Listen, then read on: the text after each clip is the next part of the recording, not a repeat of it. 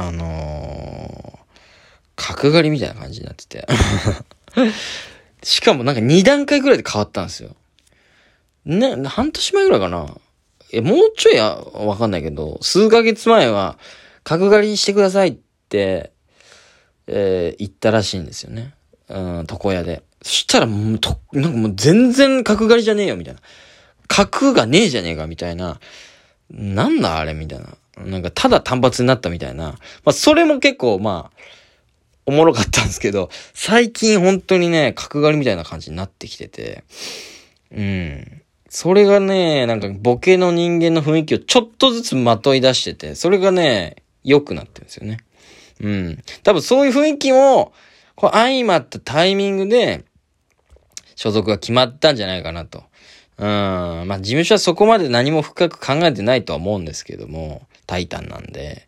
うん。ですけど、まあなんか芸人ってそういうもんというか、いい、良くなってきたタイミングでいろいろいい感じのことが決まるっていう。うん。でね、そのバタヤングは今日作戦会議に最後の作戦会議として出てたんですけれども、まあ、その朝にね、M1 グランプリ出てきたっていう2回戦。うん。まあ、それはね、あのー、落ちていたらしいんですけど。うん。でも話聞くと、結構受けたらしいんで。うん。まあ、結果は伴わなかったからといって別にね、落ち込まなくていいというか、受けたっていうのは結果だと思いますんで。うん。僕は、僕ら飯キラは、まあ、その受けてもない。うん。普通に落ちた。うん。から、いや、だから本当にね、バターヤングという、えー、コンビが、いい流れになってきたっていうのがね、同世代としてすごい嬉しいという。うん。普通にそういうラジオでしたね。うん。いや、これ今2分か。2分で終わらせてもいいのかな ?12 分余らせ て2分。14分だったんだっていう。まあまあまあ。そんな感じですかね。やっぱ俺もちょっと変わらなきゃいけないね。昨日の M1 でやっぱり分厚い壁にぶち当たって、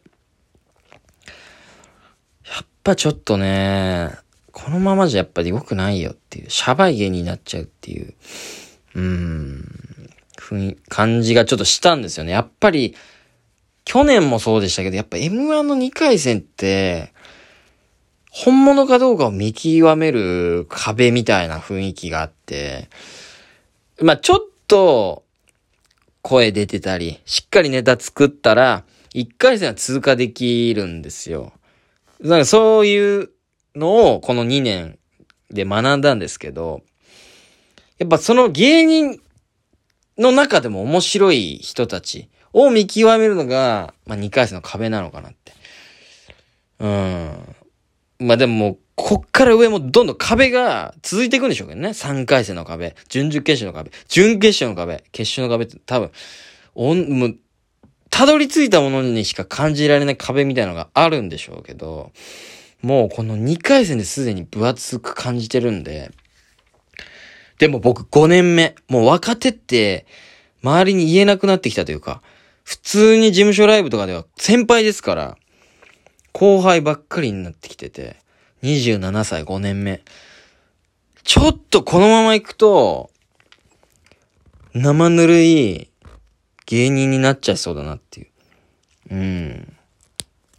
で、多分俺は、その、ラッキーマンじゃないから、お笑いの神が味方するような芸人じゃないというか、自分でもうバチバチに、うん、体仕上げて、もう体で戦えるようにしとかないと、多分ね、戦えないというか、そっちタイプだと思うんで、ちょっとまたね、修行期間に入る感じします。うん。っ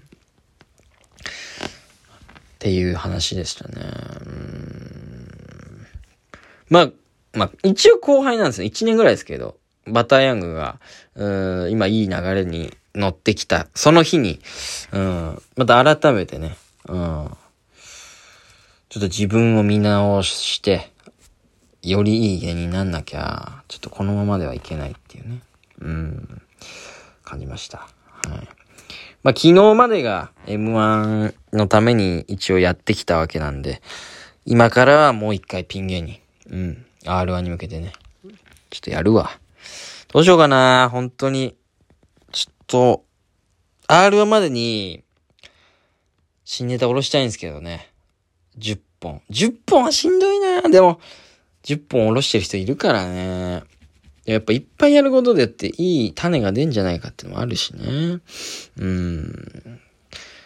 だからちょっとどっかで新ネタ下ろせたらなと思うんで、芸人さんもし聞いてたらライブ呼んでほしいですし、うん。俺もなんか主催できたらいいなと思うんですけどね。ちょっと本気、ちょっと R1 むずいからなって言い訳するのもやめて、もう単純に立ち向かって、負けるなら負けで自分の弱さをね、ちょっと受け入れないと、殻破んなきゃダメだね。本当に。毎日反省しかしてない、俺。今日は良かったって言いたい。普通に。うん。っていうことです。この10、今6分経ったか。だから12分と6で18分話してきて、全体のまとまりは全くないと思うんですけども。うん。まあね、ちょっと、こういうの吐き出しとかないとちょっとやっていけないんでね。いつもラジオ聞いてくれてありがとうございますと。ラジオも頑張っていきます。これからもよろしくお願いします。